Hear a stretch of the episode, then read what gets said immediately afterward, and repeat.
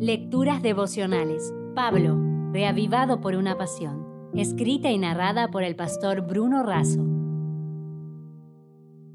Hoy es 23 de abril. Ganar y ganar. En 1 Corintios 9:19 leemos, por lo cual siendo libre de todos, me he hecho siervo de todos para ganar al mayor número.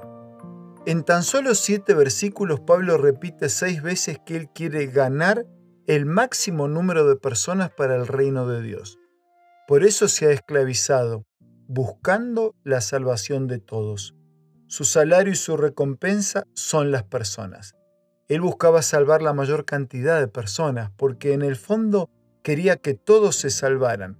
Sin poner en riesgo los principios ni la doctrina bíblica, él se adaptaba a las costumbres, a la cultura, a la filosofía, su único propósito al adaptarse era conducirlos al Salvador. Por eso trabajaba por los judíos que se creían salvos por la ley y por los paganos que estaban sin ley. Trabajaba por los débiles, por los que ignoraban, por los temerosos, por los intelectuales, por los ricos y por los pobres. No despertaba prejuicios, no los escandalizaba y no los provocaba, a fin de que, de todas maneras, al menos pudiera ganar a alguien. Todo el mundo quiere ganar, el que practica un deporte, el que hace negocios, el que compra, el que vende, el que estudia, el que enseña, el que deposita un dinero, el banco que lo recibe, el que vende salud, el que vende seguros de salud. Todos quieren ganar y mientras sea lícito está perfecto. Sin embargo, cuando hablamos de ganar almas y cuando decimos que hay que ganar la mayor cantidad, algunos en la iglesia se ponen nerviosos. Spurgeon decía, cada cristiano es un misionero o un impostor. Elena de Huay lo expresó así.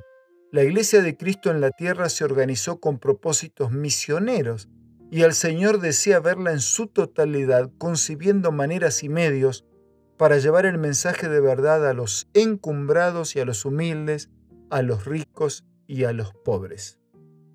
En diciembre de 2019 conocí en Cayambe, Ecuador, a Amparo Freire. Ella es una misionera voluntaria que, además de atender sus responsabilidades familiares y laborales, llevó al bautismo a 40 personas en 11 meses. Ella visita a las personas en sus casas, las ayuda, les da estudios bíblicos y las lleva a Jesús, a la iglesia, al bautismo y al discipulado misionero. ¡Qué notable! Elena de Huay, hablando de Jesús, dijo que nuestro Salvador trabajó con esfuerzo incansable para buscar y salvar.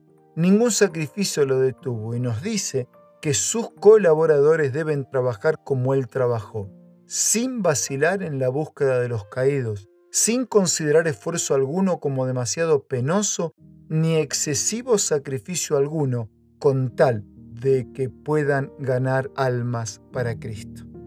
Por eso, con un abrazo, deseando lo mejor para ti en este día, quiero elevar contigo el mismo ruego. Señor, cuenta conmigo ahora.